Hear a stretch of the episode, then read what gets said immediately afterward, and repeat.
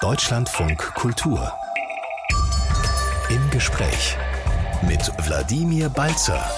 Einen schönen guten Morgen, schönen guten Tag wünsche ich. Gerade noch guten Rutsch gewünscht vor ein paar Tagen oder sich gewünscht im neuen Jahr den inneren Schweinehund zu überwinden. Und schon ist Rolf Bernhard Essig zur Stelle und hat noch deutlich mehr Redensarten dabei. Germanist, Autor mehrerer Bücher über Sprichwörter und Redensarten und aktuell über das Handwerk. Darüber wollen wir auch reden.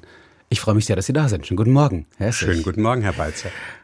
Maurer und ihre Pünktlichkeit. Das ist ja auch so ein bisschen der Titel Ihres Buches. Sind Maurer besonders pünktliche Handwerker? Ja, und zwar in doppelter Weise. Eigentlich hieß pünktlich wie die Maurer sein, exakt sein, genau sein. Bis um etwa 1500 hieß das Wort pünktlich einfach auf den Punkt exakt etwas tun. In der Zeit kamen dann so langsam die Uhren auf, vor allen Dingen Turmuhren. Und damit man genau sehen konnte, wann es fünf oder sechs oder sieben Uhr war, war unter der Zahl ein Punkt angebracht. Und deswegen konnte man sagen, ich werde auf den Punkt 7 Uhr zu Ihnen kommen. Daraus entwickelte sich pünktlich für auf die Zeit genau kommen. Jetzt gibt es im Bereich der Handwerker ganz viel Spott auch. Handwerkerspott ist etwas sehr Nettes in vieler Hinsicht. Ne? Über die verschiedenen Gewerke. Ne? Genau, ne? da behagt man sich gerne so gegenseitig. Das gehört dazu, glaube ich. Und äh, dann haben die einen gesagt, ja, die Maurer, die sind ja immer so pünktlich gewesen, weil sie alles exakt im Lot hatten. Alles schön ausgelotet, immer exakt gearbeitet aber die lassen auch genau, wenn Dienstschluss ist, die Kelle fallen. Die machen dann keinen Strich mehr extra. Und dazu gibt's auch ein schönes kleines Sprüchlein. Neulich ist ein Maurer in der Speisekammer verhungert, weil er keinen Handlanger hatte. ja, also ich würde sagen, in den nächsten zwei Stunden werden wir noch einige schöne, bemerkenswerte auch sehr kuriose Redensarten und Sprichwörter hören und auch gerne von Ihnen. Was sind Ihre Lieblingssprichwörter, Ihre Redensarten, die Sie vielleicht täglich benutzen, vielleicht auch nur gelegentlich und sich manchmal fragen, woher kommt das eigentlich? Dann fragen Sie Rolf Bernhard Essig. Plaudern aus dem Nähkästchen die schönsten Redensarten, woher sie kommen. Das ist äh, unser Thema. Heute Vormittag hier bis elf rufen Sie uns gerne an. Was sind Ihre Lieblingsredensarten, Ihre Lieblingssprichwörter oder welche, die Sie vielleicht von anderen hören und sich immer wieder gefragt haben, was genau bedeutet das eigentlich? Woher kommt das? Was hat das für Wurzeln, für Ursprünge? Erzählen Sie auch uns gern davon, ob es auch schon Missverständnisse gab, dass vielleicht eine Redensart oder ein Sprichwort, was Sie verwendet haben, falsch ankam. Rufen Sie uns an 0800 2254 2254 oder schreiben Sie uns gerne unter Gespräch at deutschlandfunkkultur.de. Rolf Bernhard Essig ist bei uns. Germanist und Autor, mehrere Bücher über Redensarten und Sprichwörter. Die Nürnberger Nachrichten haben sie schon den Indiana Jones der Sprachschätze genannt. Das fand ich ganz besonders schön. Also plaudern aus dem Nähkästchen. So haben wir uns in unserer unendlichen Schlauheit hier in der Redaktion überlegt, so überschreiben wir diese Sendung. Woher kommt das mit dem Plaudern aus dem Nähkästchen? Es hat mit dem Schneider nichts zu tun. In dem Buch Pünktlich wie die Maurer, da mache ich auch klar, nicht alles, was uns erstmal an das Handwerk erinnert, hat damit zu tun. Wir kennen ja alle unsere Do-it-yourself-Freunde und das Nähen gehörte einfach dazu in jedem Haushalt. Und vor allem hat man gerne auch im Kreis von Freundinnen zusammengenäht, auch gesponnen und so weiter. Und bei der Gelegenheit, da hat man dann auch geplaudert über, nun ja, interna, sagen wir mal. Aber warum aus dem Nähkästchen? Ja, naja, weil man. Am Nähkästchen zum Beispiel. Ja, ja, weil man gleichsam das Nähkästchen öffnet und damit auch sein Herz öffnet und dann kommen diese ganzen Dinge heraus. Gleichzeitig ist nicht unwichtig, dass bei Effi Briest das äh, Nähkästchen erbrochen wird, als äh, das Kind sich verletzt hat und der Vater eine Art Verbandszeug sucht und darin findet er die inkriminierenden die, Fontan, die Fontanesprache also aufgebrochen die ne? in, mhm. inkriminierenden äh, Briefe ja. die seine Frau dann als Ehebrecherin entlarven und auch das hat sicher dazu beigetragen dass aus dem Nähkästchen diese Briefe dann geplaudert haben aber es geht eher darum dass man im Freundinnenkreis zusammen dann letztlich schmutzige Wäsche gewaschen hat, was ja das Gleiche ist. Mhm. Also am Waschplatz, da hat man ja auch die Wäsche auf den Waschstein geklatscht und dabei gesehen, aha, die hatten Geschlechtsverkehr, aha, der hat Dünnpfiff gehabt, ähm, die hat wohl ihren ersten, na was auch immer. Also das sah man ja alles an der, yeah. an der Wäsche. Und dann hat man schmutzige Wäsche gewaschen, ja. man hat geklatscht, getratscht, was auch daher kommt. Und aus dem Nähkästchen plaudern ist eben auch. Tratschen ist was eigentlich? Tratschen ist mhm. auch wie Klatschen mhm. ein äh, Wäschewort, was äh, so ein lautmalerischer Ausdruck ist und eigentlich von diesem klatschenden, tratschenden Geräusch auf dem Wasch Stein äh, herkommt. Und dabei hat man dann eben ja, diese Geheimnisse ausgetauscht, schmutzige Wäsche gewaschen. Und auch dabei kam dann diese interner heraus, das, was man sonst eben lieber bei einer Gardinenpredigt erklärt. Wovon hängt das eigentlich ab, äh, dass, äh, ob sich solche Sprichwörter, solche Redensarten durchsetzen auf Dauer? Ja, wenn man das wüsste. Also es entstehen ja jeden Tag tausende neue aus Versehen Säulen nach Athen tragen, sagt mal jemand, ein anderer findet das lustig und sofort verbreitet sich das, weil Eulen nach Athen tragen viel, we viel weniger verständlich ist. Äh, aber so ganz sicher weiß man es nicht. Ähm, das ist über das Radio, über das Internet, über das Fernsehen natürlich etwas schneller möglich als in früheren Zeiten. Aber sowas wie mein Name ist Hase, ich weiß von nichts, hat sich innerhalb von ein, zwei Jahren im ganzen Deutschen Reich durchgesetzt. Warum war der Hase von nichts?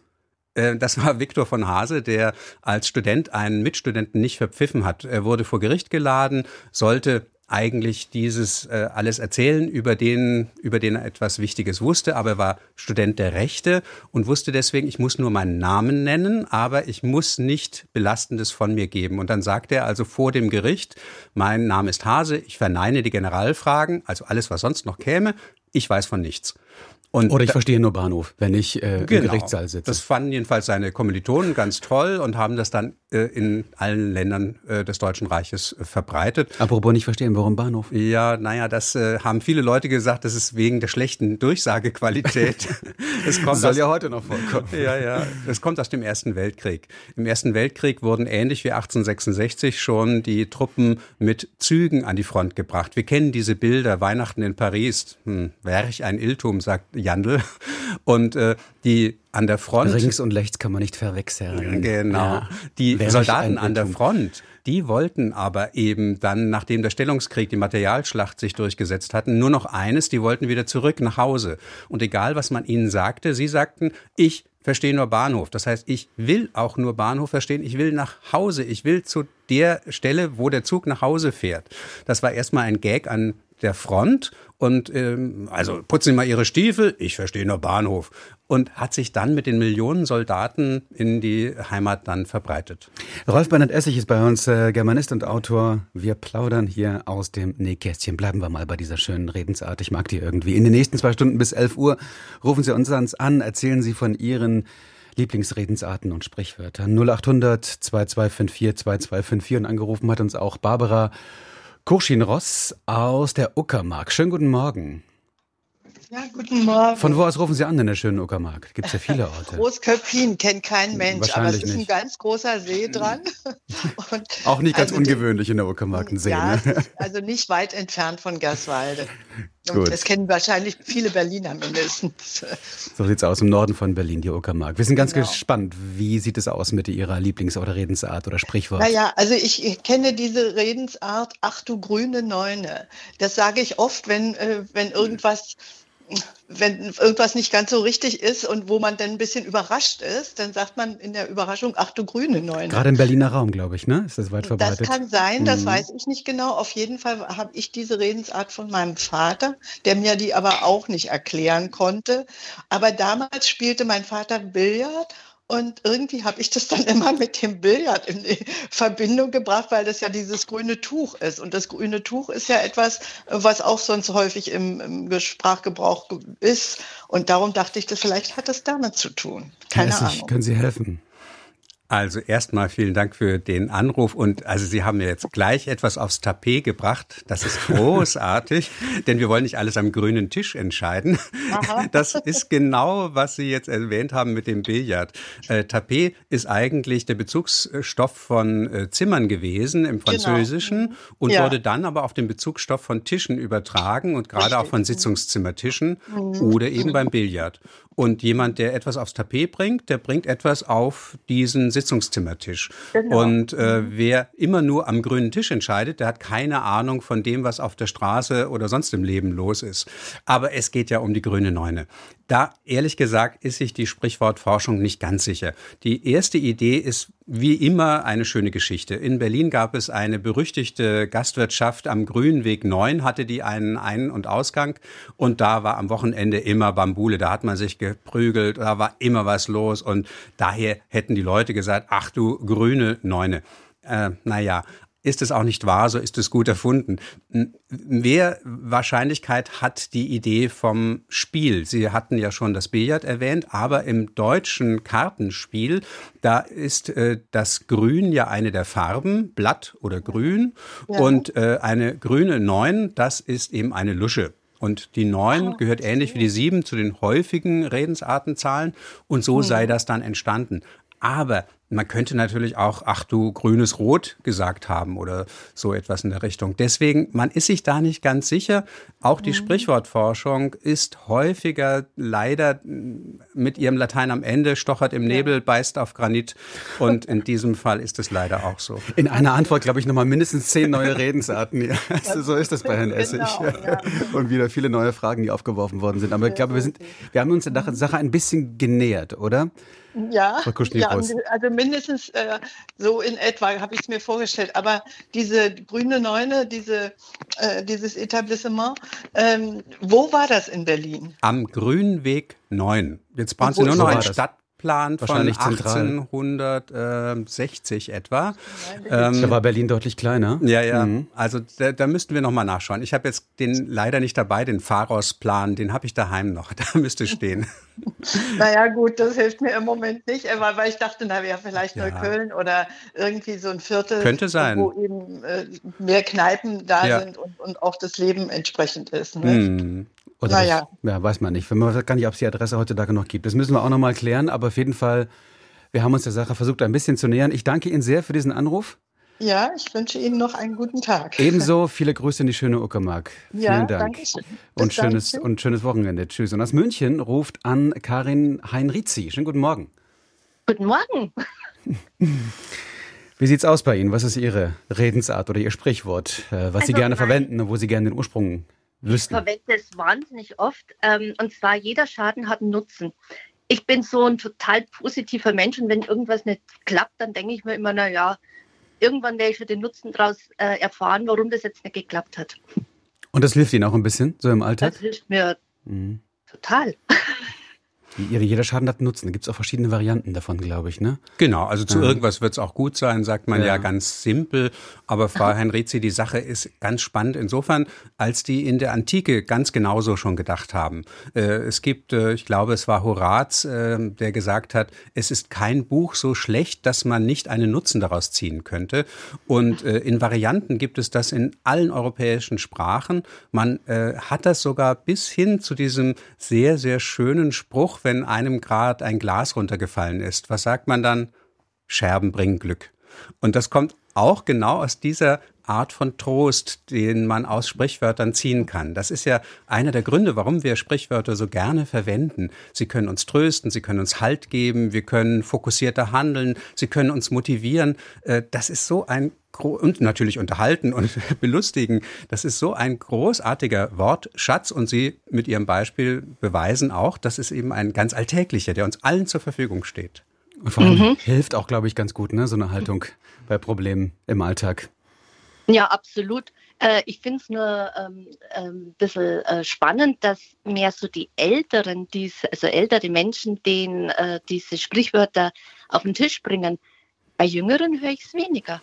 Ich bin in Schulen viel auch? unterwegs und in den Schulen, auch im Wittelsbacher Gymnasium in München beispielsweise, Aha. da verwenden die sehr, sehr viele. Und die Lehrer sagen mir auch, wenn sie mich empfangen, Herr Essig, die Jugend kennt keine Sprichwörter mehr. Und wenn ja. ich gehe, sagen sie, was die alles für Sprichwörter gekannt haben. Die haben nur andere und sie tischen sie uns nicht unbedingt auf. Also in München lernte ich zum Beispiel Niveau Limbo. Das habe ich vorher noch nie gehört, aber beim Limbo-Tanzen muss man möglichst niedrig unter der Stange durchtanzen mit dem Becken voran. Und insofern ist Niveau Limbo möglichst niedriges Niveau und es ist eine ganz kurze, gereimte Art von Sprichwort aus der Jugend entstanden und die verwendet das und wir können was davon lernen. Aber die alltägliche Beobachtung, glaube ich, die würde ich schon unterstützen, dass es doch eher überwiegend die Älteren sind, die Sprichwörter, Redensarten verwenden? Nein, Nein ist nicht der Fall. Also es, es, hängt nur damit zusammen, dass die Jugend unter sich das ganz mhm. viel verwendet. Wenn sie mit uns alten mhm. Menschen spricht, dann äh, ist das nicht so der Fall. Dann sind sie eher maulfaul und äh, sprechen nicht so viel. Aber ich merke gerade, wie gesagt, in Schulen und vor allen Dingen auch nachher, da ist ganz, ganz viel natürlich auch, was die aus anderen Aber nicht Spra die äh, Sprichwörter, die die Älteren verwenden, wieder ganz andere, ne? wie Sie schon gesagt haben. Zum mhm. Teil mhm. ja, zum Teil nein. Also mhm. auch die Älteren Älteren kennen sie eher. Ich habe immer einen Sack mit Tieren dabei, zum Beispiel so ein Schweinchen. Mhm, ja, das, das, das habe ich jetzt hier auch ja. im Studio. Man muss dazu und, erklären, Herr Essig hat tatsächlich hier so ein kleines äh, Plastikschweinchen mitgebracht, auf das er gerade kräftig gedrückt hat. Sieht aus wie so ein Hundespielzeug eigentlich. Genau, und, und damit kann ich äh, den Schülern so ein bisschen auf die Sprünge helfen. Und dann sagen sie, ah ja, ich habe Schwein gehabt oder ich glaube, mein Schwein pfeift. Und, äh, Wieso pfeift dein Schwein? Also jetzt hat's, naja, pfeifen weiß man nicht, eher so ein bisschen gequiekt. Ne? Ja, ja, ja. Also das ist auch. Schweine pfeifen doch eigentlich nicht. Das ist genau der Hintergrund. Es geht um äh, die Unmöglichkeitsformeln, die es ganz häufig gibt. Ich glaube, mich knutscht ein Elch, ich glaube, mich streift ein Bus, ich glaube, mein Hund spielt Halma, äh, mein Hamster bonert und so weiter. Alles Unmöglichkeitsformeln. Und äh, wenn etwas unmöglich benannt wird, dann ist das natürlich auch überraschend oder empörend. Und insofern kann ich das dann so verwenden. Schweine können quieken, sie können schreien, sie können grunzen, aber pfeifen können sie nicht. Im Englischen sagt man auch, he can teach a pig to play the flute. Er kann einem Schwein das Querflöte spielen beibringen und das mit einer Sauklaue. Insofern heißt das, der kann unmöglich. Könnte schwierig werden. Karina Henrizi in München, ja. viele Grüße und vielen Dank. Ja, danke ebenfalls und ich finde es wahnsinnig spannend. Ich bleibe jetzt nur dran, was Unbedingt. da alles kommt. Unbedingt, da kommt noch einiges da. Äh, das, ja, hoffentlich. Da bin ich mir ziemlich sicher. Schöne ähm, Zeit. Danke Ihnen auch. Äh, und vielleicht bleiben wir auch einfach äh, in der Küche, weil die Pfanne schon öfter mal jetzt hier äh, zu Wort gekommen ist. Auf der Pfanne haben und vieles andere mehr. Äh, oder Tiere, die irgendwie was in der Küche veranstalten. Monika Neuwald ruft aus Berlin an. Schönen guten Morgen. Ja, guten Tag. Da wird der Hund in der Pfanne verrückt. So sieht's aus, ja. Früher mal. Ich ja. bin in Berlin. Äh, heute hört man es überhaupt nicht mehr. Ja, also das stimmt zum Teil. Äh, ein Kinderbuch von mir heißt so, da wird doch der Hund in der ah. Pfanne verrückt. Und das ist insofern ganz spannend, wenn ich da in Schulen auflaufe, dann sagen die einen Lehrer, ah ja, das kenne ich, das ist äh, sehr, sehr bekannt. Und die anderen sagen, habe ich noch nie gehört. Äh, ja. Also das ist auch typisch. Wir haben im Deutschen ungefähr 300.000 sprichwörtliche Redensarten. Die kann man natürlich nicht alle kennen. Und Sie haben schon recht, das ist eine eher ältere Redensart. Gleichzeitig hat sie so viel Lustigkeit, dass man sie doch immer mal wieder neu in Schwang. Auch so eine Unwahrscheinlichkeit, oder? Was macht der Hund in der Pfanne? Da gehört er ja genau. nicht Genau, und mhm. äh, das hat man sich eben oft gefragt. Es geht um einen Till-Eulenspiegel-Schwank.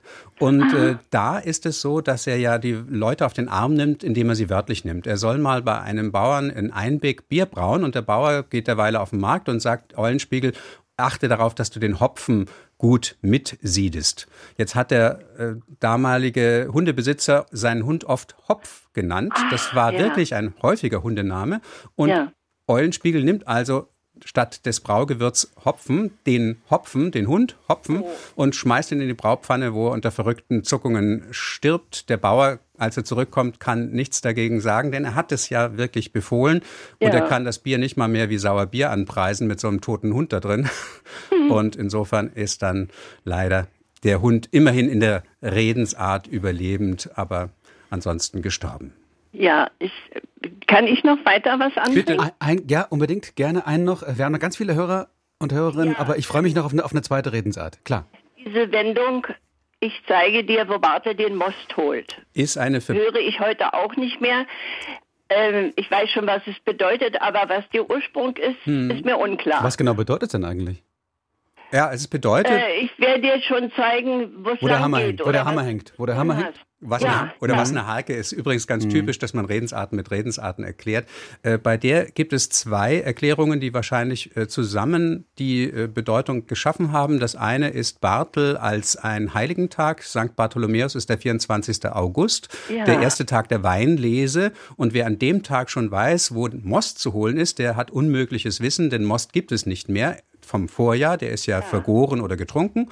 Oder der neue Most ist noch nicht gegoren. Deswegen ist das also was ganz Besonderes. Es kann auch mit Lostagen zusammenhängen, aber da will ich jetzt nicht zu sehr in die Tiefe gehen. Das zweite kommt aus dem Rotwelschen. Barsel heißt das Eisen und äh, Most ist eine Hüllformel für Moos. Das kennen wir auch für Geld. Der weiß, wo er mit der Brechstange das Geld holen kann. Das ist also auch ein, ein toller Hecht eigentlich. Und das hat sich mit diesem jemandem zeigen, wo der Hammer hängt oder was eine Hake ist, verbunden zu, ich werde dir zeigen, wo Bartel den Most holt. Ja, so haben wir das dann. Erklärung. Ich habe noch eine, aber ich will es dann äh, lassen. Sie sagten ja nur zwei, soll man. Ein, okay, ein noch. Ein, ein noch, Frau Neufeld. Ja, von meinen Verwandten aus Westpreußen, was ich sonst auch nie gehört habe. Da wurde gesagt, alle sieben Jahre passt ein Flick. Also das bedeutet, ich kann mich nicht gegen deine Gemeinheit wehren, aber warte mal, irgendwann kriegst du auch dein Fett ab. Passt ein was? Sinne. Ein Flick? Ein, ein Flicken, den Ach, man ein Flicken, so ein Flicken. Mhm. setzt mhm. oder so. Mhm.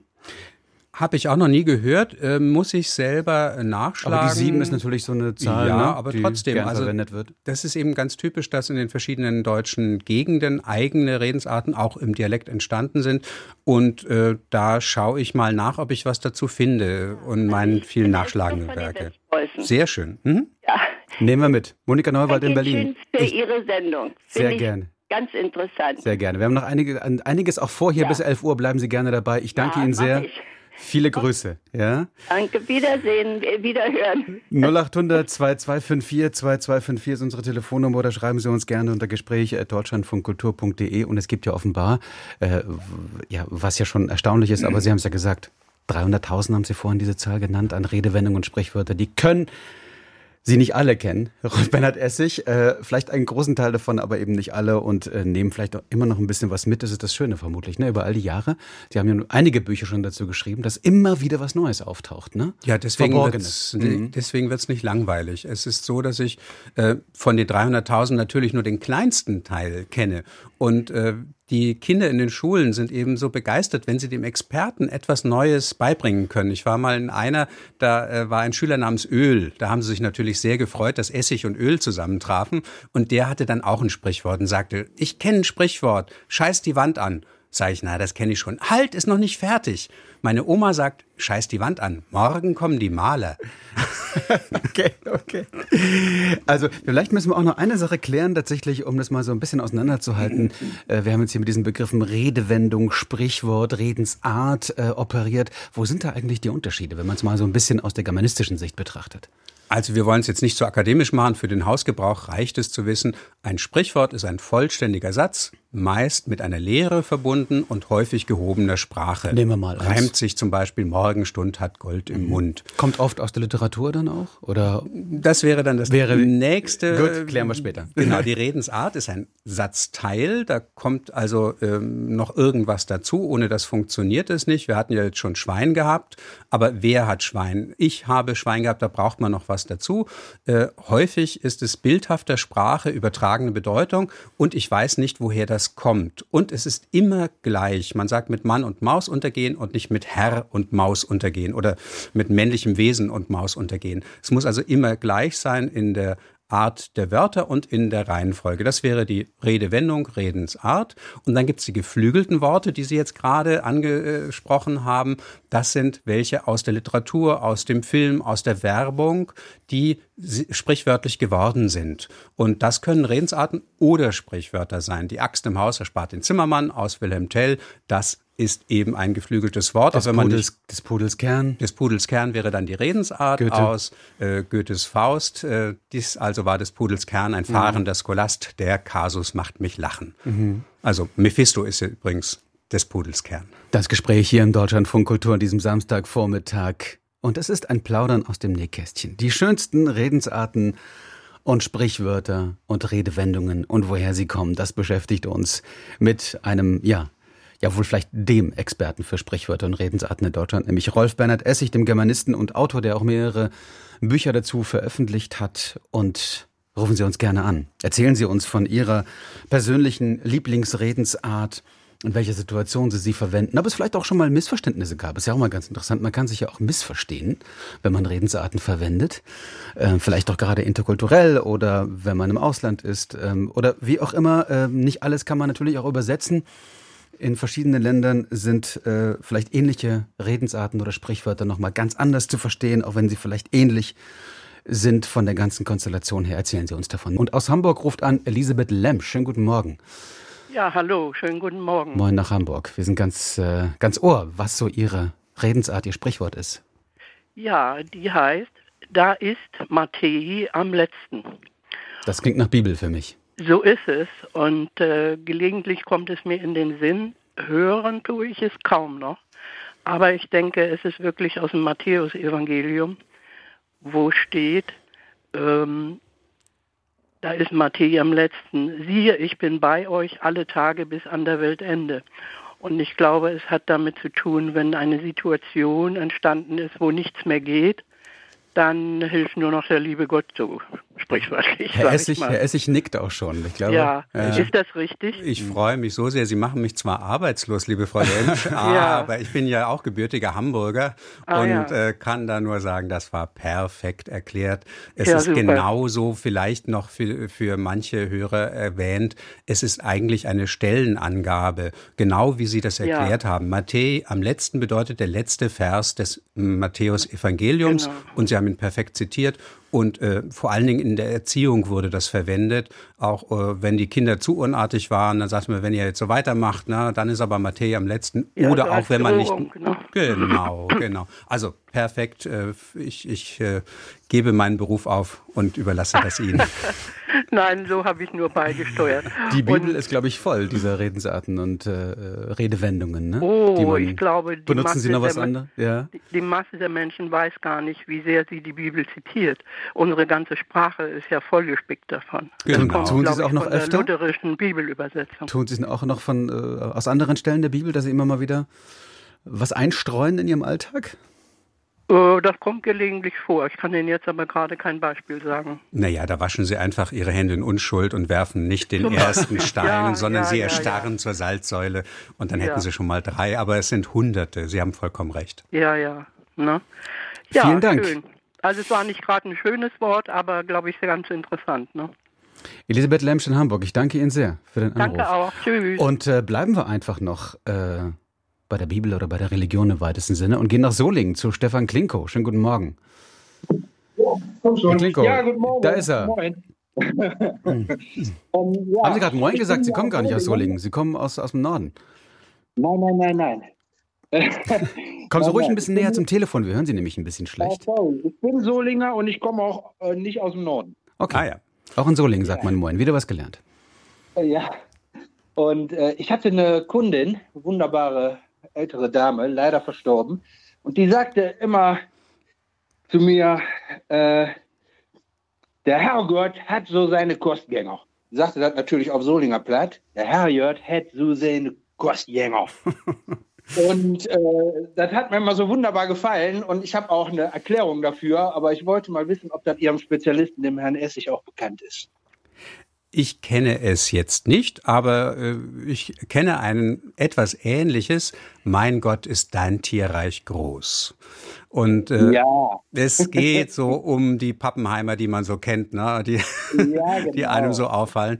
Und äh, der Kostgänger, das ist vielleicht auch etwas Wichtiges. Das ist eben jemand, der bei einem anderen einen Platz am Tische hat. Das gab es beispielsweise für Studenten, die hatten Freitische, aber gab es auch in vielen Mietverhältnissen und ähnlichem. Ähm, das sind also äh, Leute, die mitlaufen, könnte man sagen.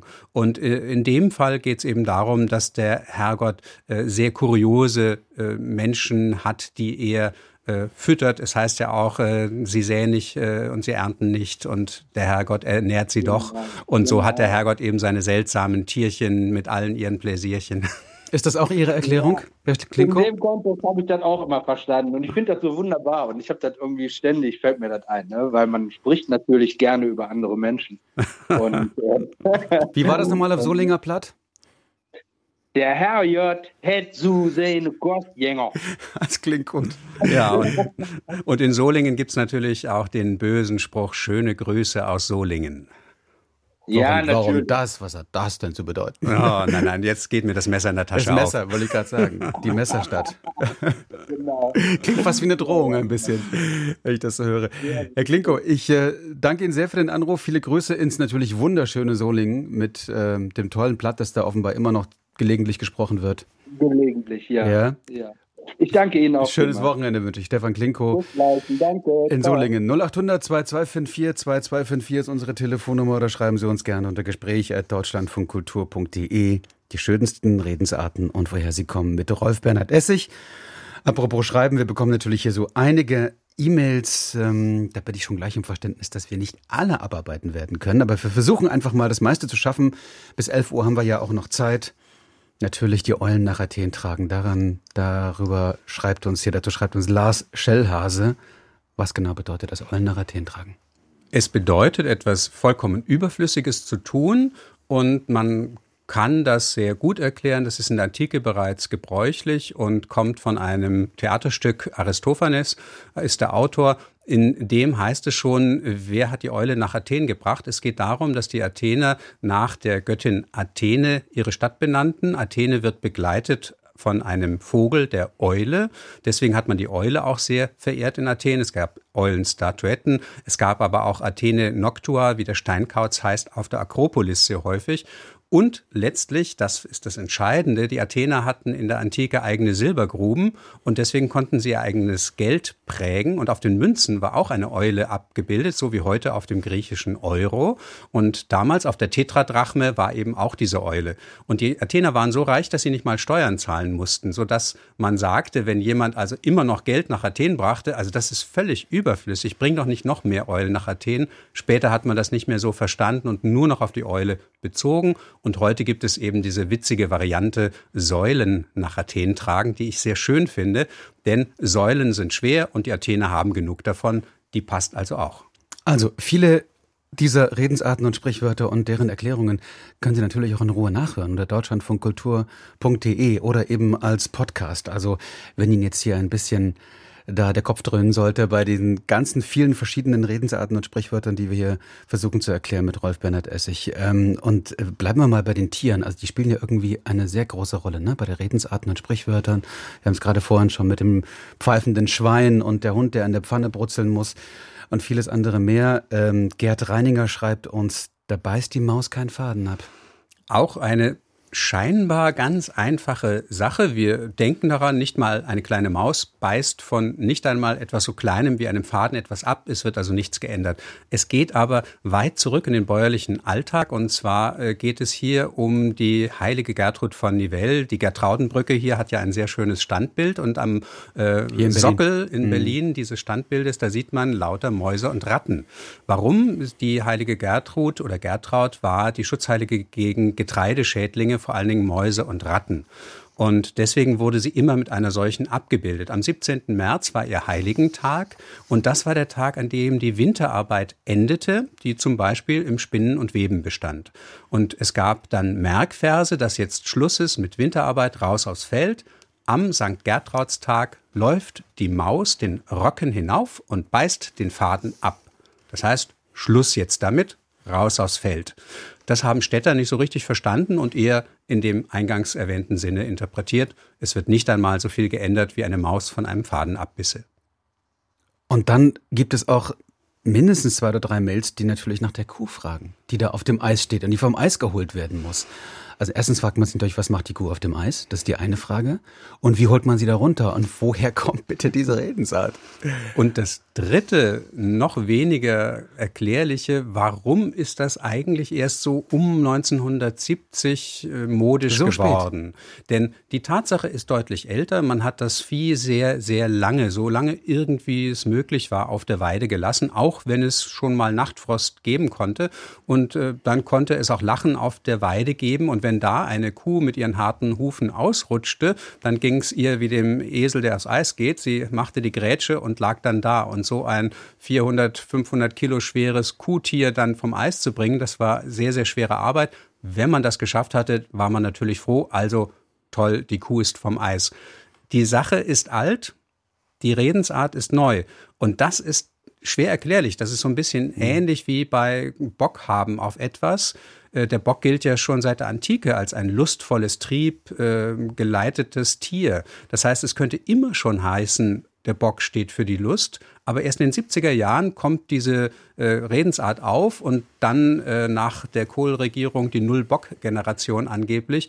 Also das ist nicht so richtig erklärbar, warum etwas, was man immer schon hätte erfinden können, ähnlich auch, äh, das ist jetzt in trockenen Tüchern. Natürlich geht es da ums Windelwickeln und um das Kind, das jetzt trockengelegt ist. Aber auch das ist erst ein Ausdruck, der nach der äh, Mitte des, 19, äh, des 20. Jahrhunderts in, in Schwange gekommen ist. Und man kann das sich nicht erklären. Also da haben wir einfach keine Ahnung, wieso das jetzt erst da entsteht. In Schwange gekommen. Ja. Was bedeutet das mit dem Schwange? Was ist das eigentlich? Nee, das ist äh, mit dem Schwingen durchaus ja auch verbunden und bedeutet, dass es von einem zum anderen eben immer weitergeht. Und bleiben wir mal beim, beim Bock. Äh, Günter Salzmann ruft uns an aus Zeit. Schönen guten Morgen. Guten Morgen. Sie haben auch noch was mit dem Bock. Auch so ein ja. Sprichwort mit den Tieren den Bock zum Gärtner machen, ist sehr bekannt und da kann sich auch jeder was bei denken. Die Wendung beruht auf, äh, dass man den Ziegenbock in einem Garten, der macht ja nur Unsinn alleine, wenn man den unbeaufsichtigt lässt. Der frisst die Beete ab und macht Schaden, zertrampelt die Beete. Und wenn man das jetzt deuten möchte, im guten Glauben an eine Aufgabe, die man übertragen kriegt, für die er eigentlich völlig ungeeignet ist. Das haben wir im Alltag zu oft. Benutzen Sie das manchmal im Alltag, diese Redewendung? Mitunter, wo es angebracht ist. Aber ich habe nicht so den großen Kontakt, äh, weil ich bin ein bisschen behindert. Ich habe Sprachstörung und auch äh, Gleichgewichtsstörung. Ich bin nicht sehr im, im sozialen Umfeld, wie man mhm. so sagt. Also den Bock zum Gärtner machen. Umso schöner, dass Sie anrufen, Herr Salzmann. Das freut uns sehr. Und Sie haben das perfekt erklärt. Es gibt äh, solche äh, Redensarten in verschiedenen Ländern, die genau dasselbe meinen. Und äh, man könnte sagen, den Playboy zum Haremswächter machen. Äh, man kann da, das ist ja das Schöne, wenn man ein Modell von so einem, äh, von so einer Redensart hat, dann kann man immer auch neue entstehen lassen. Und genau wie Sie sagen, der Bock als triebgesteuertes Tier, der würde alles abfressen, würde den Garten zerstören, wäre also der schlechtest mögliche Gärtner.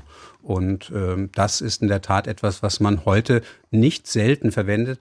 Übrigens gerade auch in den Medien. Also äh, die Journalisten, ob jetzt für Radio, Fernsehen oder Zeitungen, sind da sehr, sehr viel ähm, verantwortlich dafür, dass solche Redensarten sich weiterhin halten.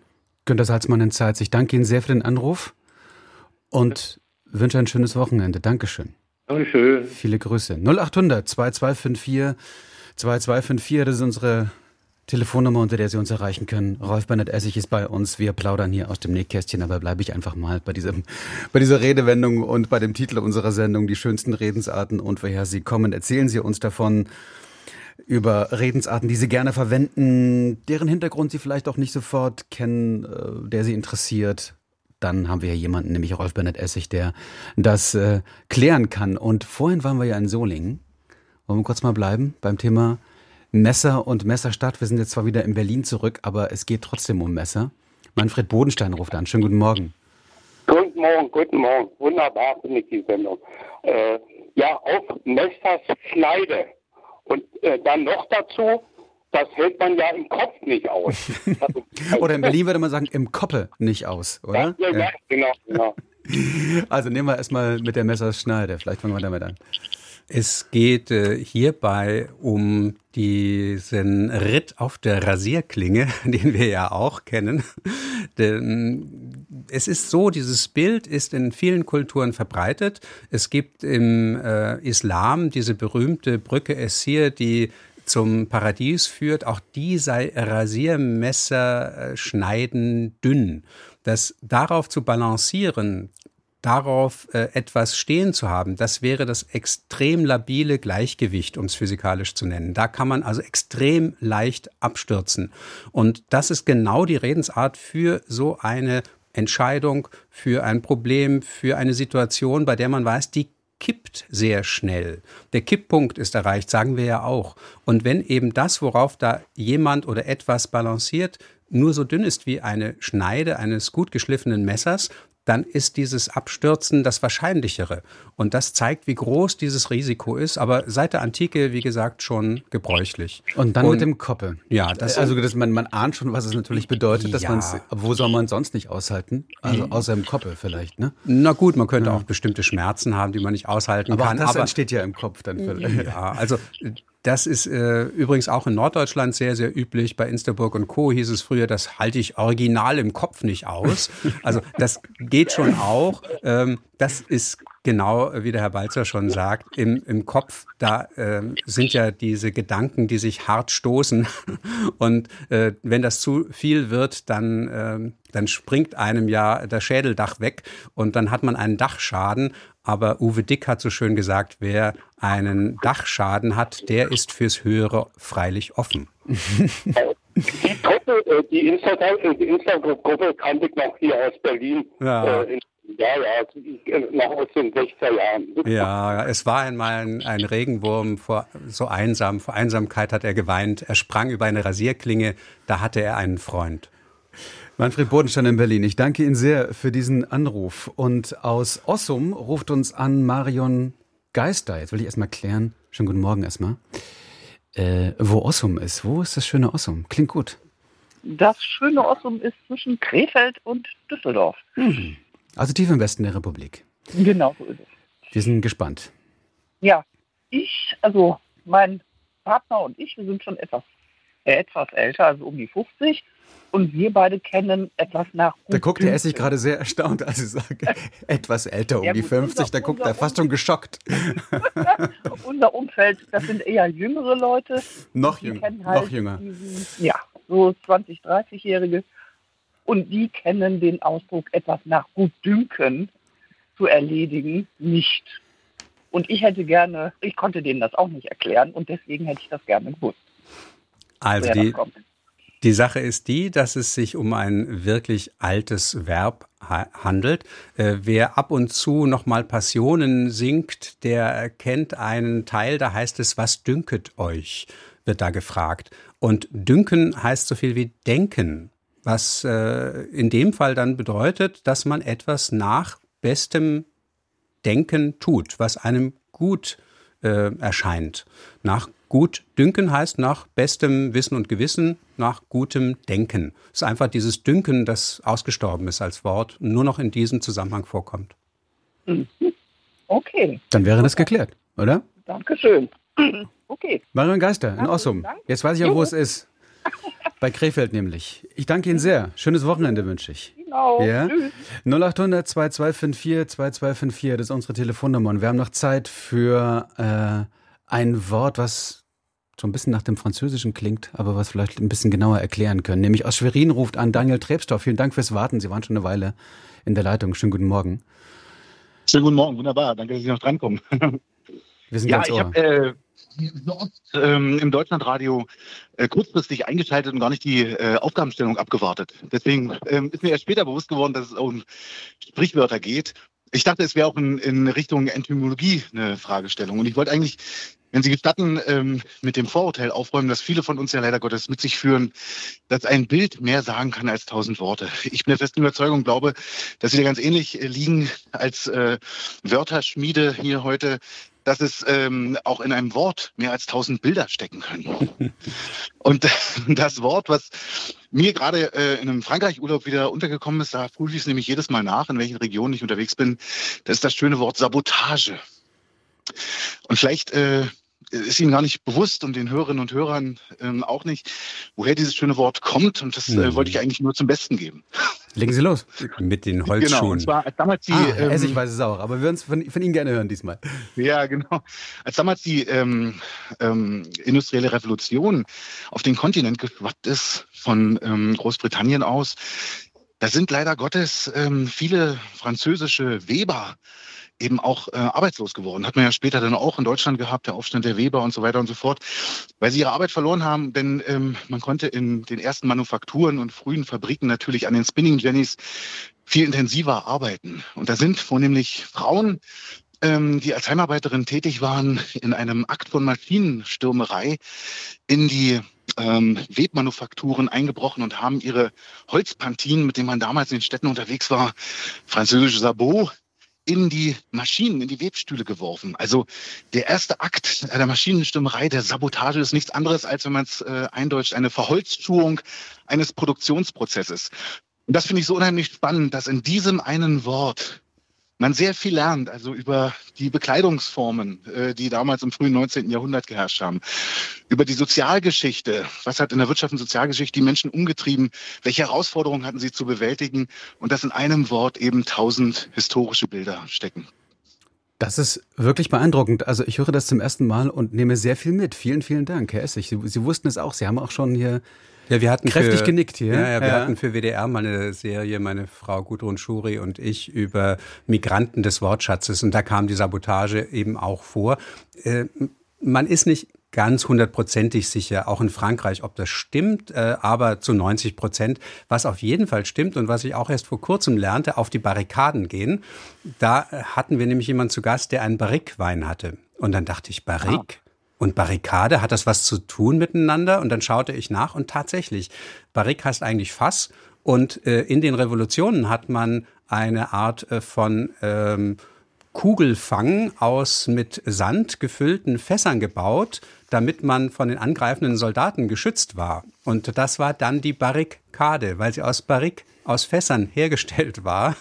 Und das fand ich dann auch großartig. Und wer auf die Barrikaden geht, das ist eben jemand, der Revolutionen macht. Und da sind wir also mit den Sabotageakten doch auch äh, sehr schön verbunden, was wir von Frankreich so alles gelernt haben, Herr Trebsdorf. Großartig. Ja. Vielen, vielen Dank auf jeden Fall. Vielen ich finde es großartig, dass Sie den Raum hier öffnen und vor allem, dass wir gerade noch in der heutigen Zeit, wo wir sehr äh, unbedarft mit Sprache oftmals umgehen, gerade in den sozialen Netzwerken, da mit ihrer Sendung auch äh, einen Claim abstecken und sagen, geht bewusster mit Sprache um. Ähm, da wird eine ganze Menge an Identität und Kulturgeschichte mit bewegt. So sieht's aus. Daniel Trebsdorf in Schwerin, ich danke Ihnen sehr. Schönes Wochenende wünsche ich. Ciao, danke. Und äh, einen äh, französischen oder äh, aus dem französischen stammenden, gibt ja viele, ne, die sozusagen auch gerade während äh, bestimmter politischer Verhältnisse und, und, und Kriegszeiten, zum Beispiel Ute, Ute Rau aus Leonberg schreibt uns über die Fisimatenten. Ja, die, die kommen äh, auch aus, äh, aus Kriegszeiten eigentlich ins Deutsche eingegangen, ne? Ähm, leider ist das nicht richtig. So. Ähm, es wird so mir erzählt, jedenfalls. Kommt vom 30-jährigen Krieg. Die französischen Soldaten riefen ja. den Marketenderinnen zu Visiter ma tante. Genau. Besucht mein Zelt. Das ist ja auch so bei Redensarten, die sind ja oft interkulturell, äh, international, äh, überschreiten Grenzen. Da werden Dinge eben auch nochmal vielleicht neu geformt, auch sprachlich neu geformt. Es geht viel um Geschichte, darüber haben wir auch schon gesprochen, haben ja auch schon einige Hörerinnen und Hörer angemerkt. Also nochmal, Ute Rau aus Leonberg schreibt uns, macht doch keine Fisimatenten. Und sie schreibt, das käme vermutlich vom Dreißigjährigen Krieg. Die französischen Soldaten riefen den Marketenderinnen zu Visite ma tante, also besuche mein Zelt. Und ich habe vorhin bei Ihnen gehört, Herr Essig, so ganz scheint es doch nicht zu stimmen. Ne? Es gibt diese Geschichte in vielen verschiedenen Varianten.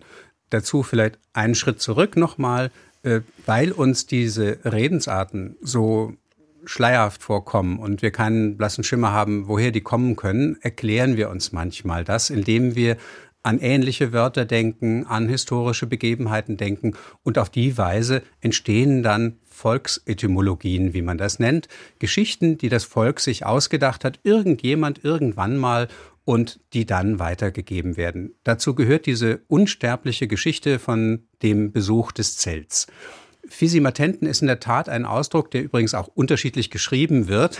Das macht jeder äh, nach Gefühl und anders. Sie schreibt es hier ganz einfach mit F. Fisimatenten. Genau, also da, da gibt es ganz viele Varianten und das macht schon ein bisschen stutzig.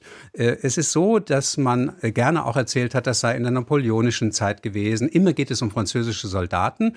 In dieser Variante sei es so gewesen, dass die Soldaten die hübschen deutschen Fräuleins aufgefordert hätten, in das Zelt zu kommen, wie sie Thema Tante Mademoiselle. Und die deutschen Mütter hätten das natürlich nicht gerne gesehen und hätten gesagt in nicht so gutem Französisch, mach mir keine Visite Matenten. Und das klingt ja in der Tat schon ganz ähnlich. Es gab noch eine weitere Variante. Ich komme vom Besuch meiner Tante, Visite ma tante. Ich habe meine Tante besucht. Naja, es gibt in Berlin sogar ein Restaurant, das heißt Visite ma tante. Das äh, hat, zeigt auch, wie sehr verbreitet diese Erklärung ist. Diese Geschichten sind unsterblich.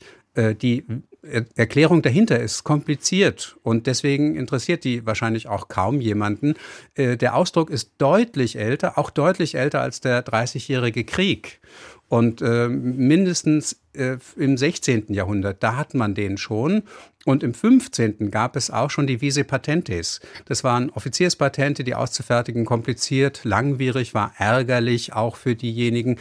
Und dann gab es den zweiten wichtigen Ausdruck, die Visamente oder Visamont aus dem Französischen kommend, was so viel wie Aufteilung eines Wappenschildes hieß. Und in der Heraldik, die damals extrem wichtig war, von vielen betrieben wurde, da hat sich das dann weiter spezifiziert. Man hat dann gesagt, äh, Visamente, das ist, was auf dem Wappenschild noch drauf ist an Zierat, irgendwelche Figuren, äh, extra Tierchen, ein Einhorn und ein Löwe beispielsweise, wie bei den Engländern, oder Rockeien, alles Mögliche. Das empfanden die Deutschen als ärgerlich, kompliziert, überflüssig. Und so hat sich aus den Visipatentes und den Visamenten die Fisimatenten entwickelt.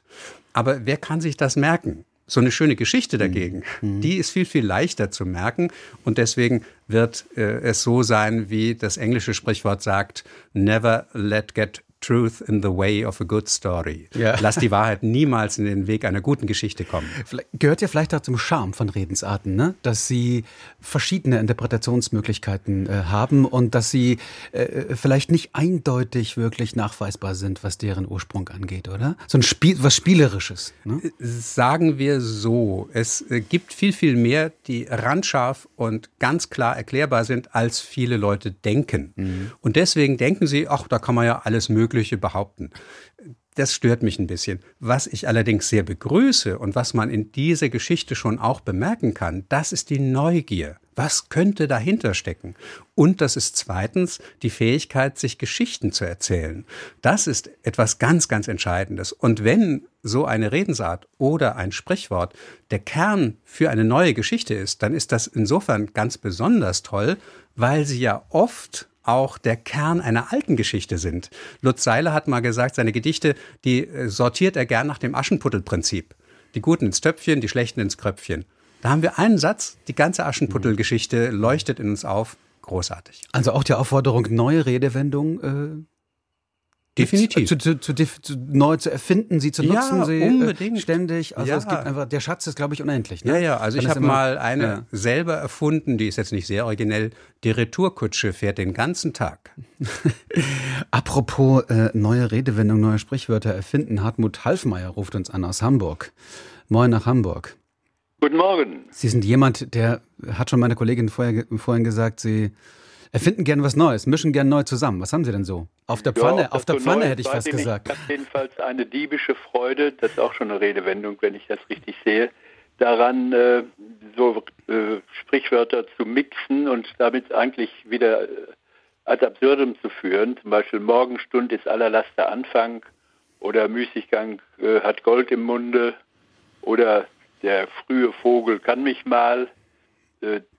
Ich wollte mal fragen, ob das einfach nur schlicht eine, naja, irgendwie eine äh, alberne Attitüde von mir ist oder ob das auch schon so eine Kategorie ist, die man äh, kennt und die man, wo es auch schon vielleicht eine kleine Sammlung gibt von solchen äh, ver, veränderten Redewendungen. Wenn nicht, dann fangen wir die jetzt gleich an, würde ich sagen. Oder Herr Essig, wie sieht's aus? Also Herr Halfmeier, das ist wirklich so, dass es das schon sehr, sehr lange gibt. Man hat unglaublich gern gespielt mit Wörtern. Äh, beispielsweise bei Heinrich Mann findet man schon diese nicht besonders originelle äh, Geschichte, dass die Schüler zueinander sagen, statt zum Beispiel zum Bleistift. Das ja. kennen wir ja auch. Ja. Und äh, was Sie schildern, das hat äh, Thomas Mann im Zauberberg beispielsweise in der Figur der Frau Stör unsterblich gemacht. Die verwechselt auch immer alles. Und jeder kennt jemanden, der äh, solche Dinge verwechselt. Was Sie aber jetzt äh, auftischen, das ist ja noch viel schöner. Das ist äh, in den 70er Jahren im Eichborn Verlag sogar zu einer Art von Kunst geworden in vielen Büchern, dass man die Sprichwörter neu kombiniert dabei aber durchaus einen richtigen und guten Sinn äh, erstellt, entwickelt ja. und ähm, damit äh, dem überlieferten Wissen auch widerspricht. Morgen Stund hat Gold im Mund heißt ja, steh früh auf und du kannst viel Geld verdienen, also, um es jetzt mal ganz kurz zu machen. Was Sie sagen dagegen, naja, man bleibt ja gerne länger liegen und dafür gibt es ja eine Menge Sprichwörter. Mein Vater sagte, Morgenstund hat Blei im Arsch. Das ist ja dann klar, mit äh, so einem schweren Hintern kann man nicht gut aufstehen. Oder im Bayerischen, ich sag's jetzt mal lieber gleich Hochdeutsch, da sagte man, eine warme Decke, Bettdecke hat tausend Arme. Wie will man da aufstehen? Aber in ihrer Neukombination, das ist ja eben das Schöne, da merkt man, ja, Müßiggang hat Gold im Mund. In der Tat, es ist ja auch ganz schön und äh, gesund und vernünftig, auch mal müßig zu gehen. Und das ist das Schöne. Also Neukombination führt zu neuem Sinn und nicht nur zu Schwachsinn. Also viele neue Spielarten. Hartmut Halfmeier, ich danke Ihnen sehr für den Anruf. Viele Grüße nach Hamburg. Nicht zu danken. Und äh, ist auch nicht alle Tage, dass ich diesen Begriff Arsch hier bei uns auf dem Sender verwenden darf. Aber in diesem Zusammenhang muss ich es dürfen, weil es einfach dazugehört zu den Redewendungen und Sprichwörtern. Und dann sind wir schon wieder in Berlin bei Hans Obermann. Schönen guten Morgen. Ja, wünsche ich auch. Schönen guten Morgen. Ja, ist irgendwie, ja, das ist, äh, ich, ja, Tag, ich finde Ihre Sendung ganz toll. Herr Balzer, ich höre Ihnen so gerne zu, ich höre Ihnen bloß gerne viel lieber im Radio als im Telefon zu, aber jetzt bin ich mal durchgekommen. Finde ich cool. Wundervoll. Ich werde äh, rot, ich werde ich rot. Hoffe jetzt nicht, dass ich weggepiept werde. Nein, nein, nein, wie gesagt, ich habe den Begriff ja auch schon verwendet. Nur jetzt einfach die, Wort, genau. Ja, also, Himmel, gibt's noch mehr? Noch Schlimmeres. Himmel, Arsch und Zwirn, Herr Essig. Also, vielleicht auch da kurz nochmal erwähnt, äh, die Geschichte des Arsches ist ja durchaus spannend. Das ist ja ein normales deutsches Wort äh, gewesen. Auch Luther verwendete es äh, durchaus derb, aber auch normal. Ars ist nicht unüblich gewesen. Und äh, Hintern wäre ja auch noch ein normales äh, Wort, das man verwenden dürfte. Aber die bürgerliche Kultur, die hat irgendwann angefangen, das äh, immer noch feiner ausdrücken zu wollen. Und dann sagte man irgendwann Podex äh, das lateinische Wort, was ja auch nur Hinterteil bedeutet. Und dann hat man das Kinderwort nur noch dafür verwendet, Popo. Und irgendwann war selbst das noch zu anstößig und man sagte, setz dich auf deine vier Buchstaben. Aber mein Vater sagte auch manchmal, setz dich auf deine fünf Buchstaben. Also so viel zum Thema. Ich finde das jetzt nicht Womit so. Womit dann der Arisch auch gemeint ist, sicherlich. Natürlich. Ja, selbstverständlich. Natürlich. Also da bin ich jetzt äh, gar nicht äh, so unter uns Pastorentöchtern. Was gesagt werden muss, muss gesagt werden. Aber warum Himmel genau. und Zwirn? Ähm, die Sache ist klar, wir haben äh, den Bereich des Fluchens und Schimpfens äh, vor uns. Himmel ist ja klar, also man kann den Himmel anrufen um Hilfe, aber auch um anderen zu schaden, aber auch äh, in Überraschung, Empörung und so weiter. Arsch als äh, sehr starker Kraftausdruck passt auch sehr gut dazu. Und Zwirn der klingt jetzt erstmal sehr harmlos. Der Zwirn ist ja ein doppelter Faden und äh, insofern ist er sehr haltbar. Das macht den Fluch vielleicht auch haltbar. Aber Zwirnen und der Zwirn stand auch äh, über stand auch mal über längere Zeit für äh, den Geschlechtsverkehr, weil sich da auch zwei in sehr innige Verbindung begeben. Und da sind wir wieder bei einem Tabubereich und deswegen passt diese Dreierformel dann auch sehr gut. Äh, wenn Sie noch mehr darüber erfahren wollen, kommen Sie morgens im, äh, morgen ins Museum für Kommunikation nach Frankfurt. Da habe ich eine Ausstellung Potsblitz äh, vom Fluch des Pharao bis zur Hate Speech und da habe ich eine Kinderuni zum Thema Fluchen und Schimpfen und eine Führung durch die Ausstellung. Verzeihung für die Werbung. Und äh, das ist völlig in Ordnung. Sie haben ja sogar einen Fluchgenerator mitgebracht hier. Das ist sehr schön. Klassische Flüche und auch moderne Flüche. Da kann man hier so ein bisschen an drei Rädern drehen und dann je nachdem kombinieren, was man so braucht. Ne? Blind fanatisierter, was haben wir hier? Schimmelpelziger Shitstormer. Das wäre äh, die moderne Variante. Das kann man dann noch verändern mit blind fanatisierter Schimmelpelziger Schoßsaurier, Netzrambo. Und auf der anderen Seite haben wir den Fluchtgenerator, ganz klassisch. Verschnittener, schweinsaugiger Lausewetzel. Okay. Das klingt auch schon ein bisschen nach der Lutherzeit eigentlich, oder? Was Sie da haben. Ja, das ist eine Mischung aus Goethe und Hans Sachs. Und das war jetzt eher Hans Sachs, also 16. Jahrhundert. Hans Obermann, hat Ihnen das ein bisschen weitergeholfen mit äh, Himmel, Arsch und Zwirn? Ja, und vor allen Dingen unterhalten. Vielen Dank. das soll es auch sein. Danke, viele Grüße. Aber mit, mit, mit Frankfurt morgen früh. Äh, das schaffen Sie nicht. Das schaffen Sie nicht. Aber vielleicht ein andermal. Genau. Alles Danke. Klar. 0800 2254 2254, das ist unsere Telefonnummer oder schreiben Sie uns gerne unter Gespräche deutschlandfunkkultur.de und weil wir schon bei dem internationalen waren, also ich oute mich, einer meiner Lieblings Späße mit meiner Frau ist immer tatsächlich äh, deutsche Redewendungen einfach ins Englische zu übertragen, auch wenn es gar nicht stimmt, weil es einfach Spaß macht, das zu tun. Also Simon Hügli zum Beispiel schreibt uns, mein lieber Herr Gesangsverein oder my lovely Mr. Singing Club. Ich vermute mal, dass es das im Englischen so nicht gibt, macht aber natürlich Spaß, das zu tun. Was hat es also auf sich mit dem Herrn Gesangsverein? Wieso? Mein lieber Herr Gesangsverein. Es geht auch da um letztlich das Fluchen und Schimpfen. Es gibt ja äh, in der Bibel im ersten Gebot die Aufforderung, man soll den Namen des Herrn nicht unnütz brauchen. Und äh, trotzdem hat man den Herrn natürlich immer wieder angerufen. Und damit das aber nicht so äh, besonders blasphemisch wird, hat man Ausweich- oder Hüllformeln entwickelt. Mein äh, lieber Schwan hat man dann gesagt, statt mein lieber Herr. Und äh, eben mein lieber Herr und dann irgendetwas anderes statt Herr Gott äh, daran gesetzt. Und im 19. Jahrhundert, als dieser Ausdruck entstand, waren die Männergesangvereine Institutionen, die jeder kannte. Und da waren ganz, ganz viele Herren drin. Und deswegen passte das dann so gut.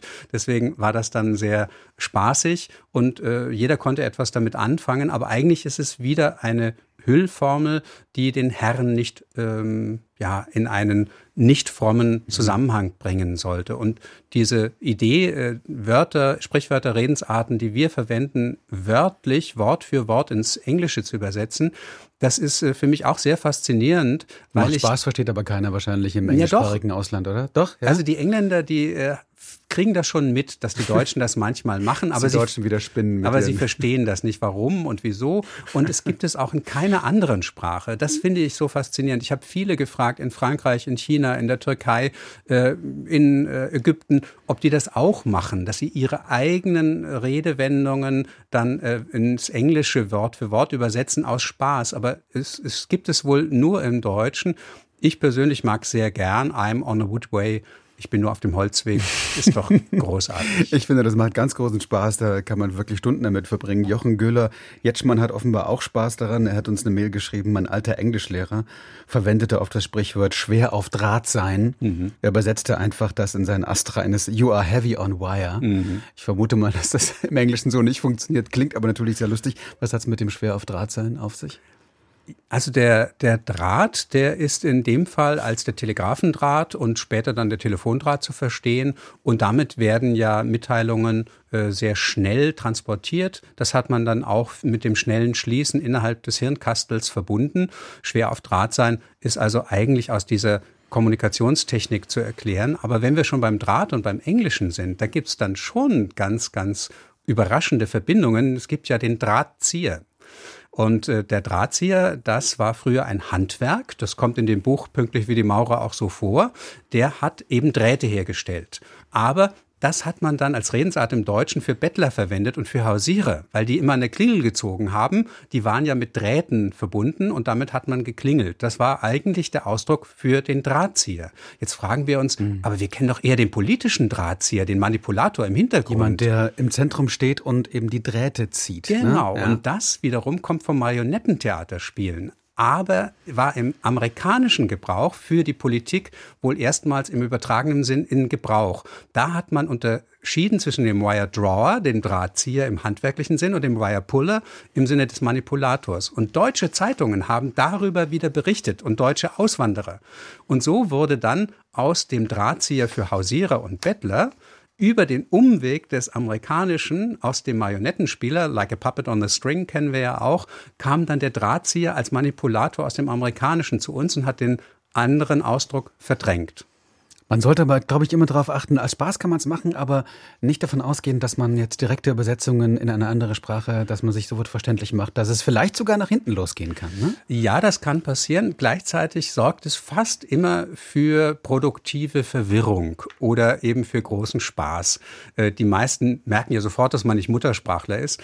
Äh, unsere spanische Freundin Martha, die Deutsch unterrichtet, hatte ab und zu solche Fehler und die sagte dann, ach, das Leben ist kein Kinderschlecken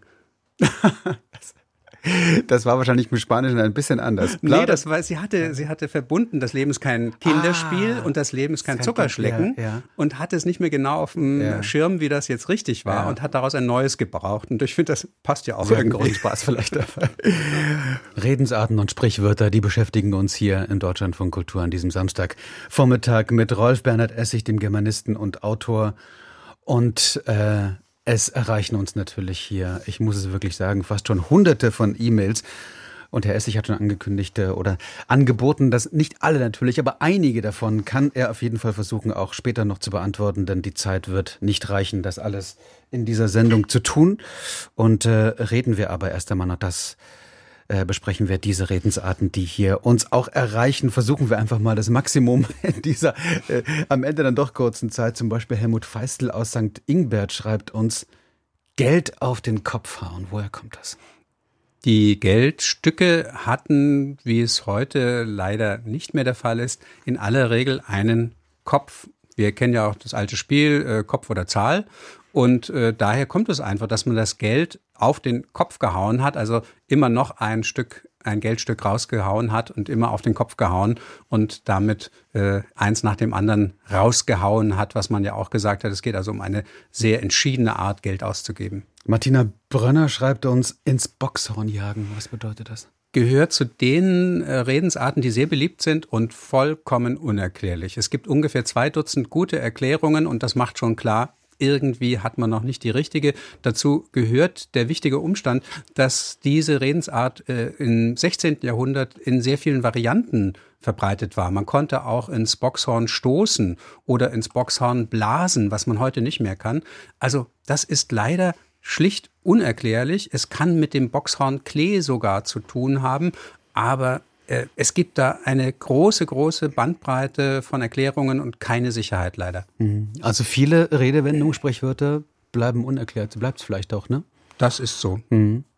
Dann schreibt uns Lutz Rümpler aus Kempten auf den Busch klopfen oder auf dem Busch klopfen, je nachdem. Woher kommt das? Auf den Busch klopfen kommt von der Treibjagd her, das kennen wir alle. Wir haben ja manchmal den. Auf den, ne? Wir haben den Akkusativ in diesem genau, Fall. Ne? Genau, genau. Und äh, wenn man also eine Jagdstrecke abgesteckt hat mit äh, Seilen früher, über die man Lappen gehängt hat übrigens, dann konnten die Treiber von der einen Seite die Tiere den Jägern zutreiben und sie haben natürlich dann auf den Busch geklopft, ob was im Busche ist, nämlich Wild, das sich dort verborgen hielt.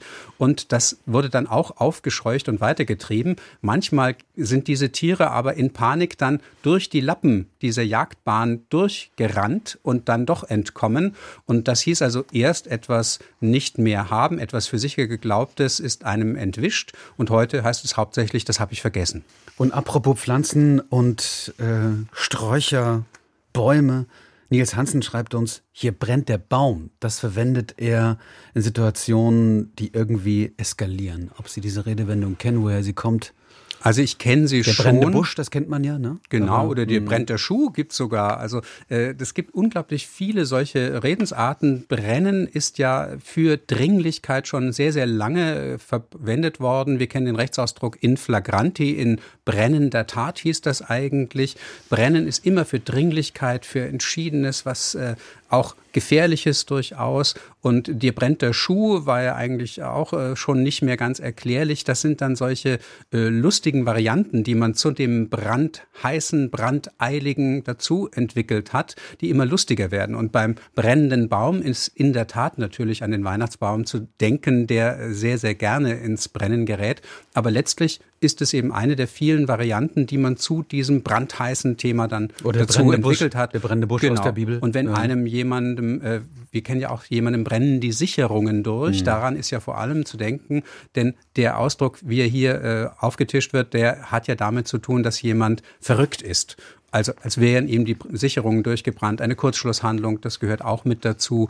Und äh, dann hier, dir brennt wohl der Baum, heißt dann eben, bist du verrückt geworden. Und wenn wir schon, äh, ich sag mal, bei Dingen sind, die in Häusern passieren, der Treppenwitz, das habe ich mich auch schon immer wieder gefragt. Maren Kornels äh, spricht mit der aus der Seele, die schreibt uns hier, was ist das eigentlich, woher kommt das mit dem Treppenwitz? Es geht äh, um auch hier wieder die Sprachentwicklung. Witz ist ein Ausdruck, der in der früheren Zeit bis ins 19. Jahrhundert auch so viel wie Verstand, äh, Kombinationsfähigkeit bedeutet hat.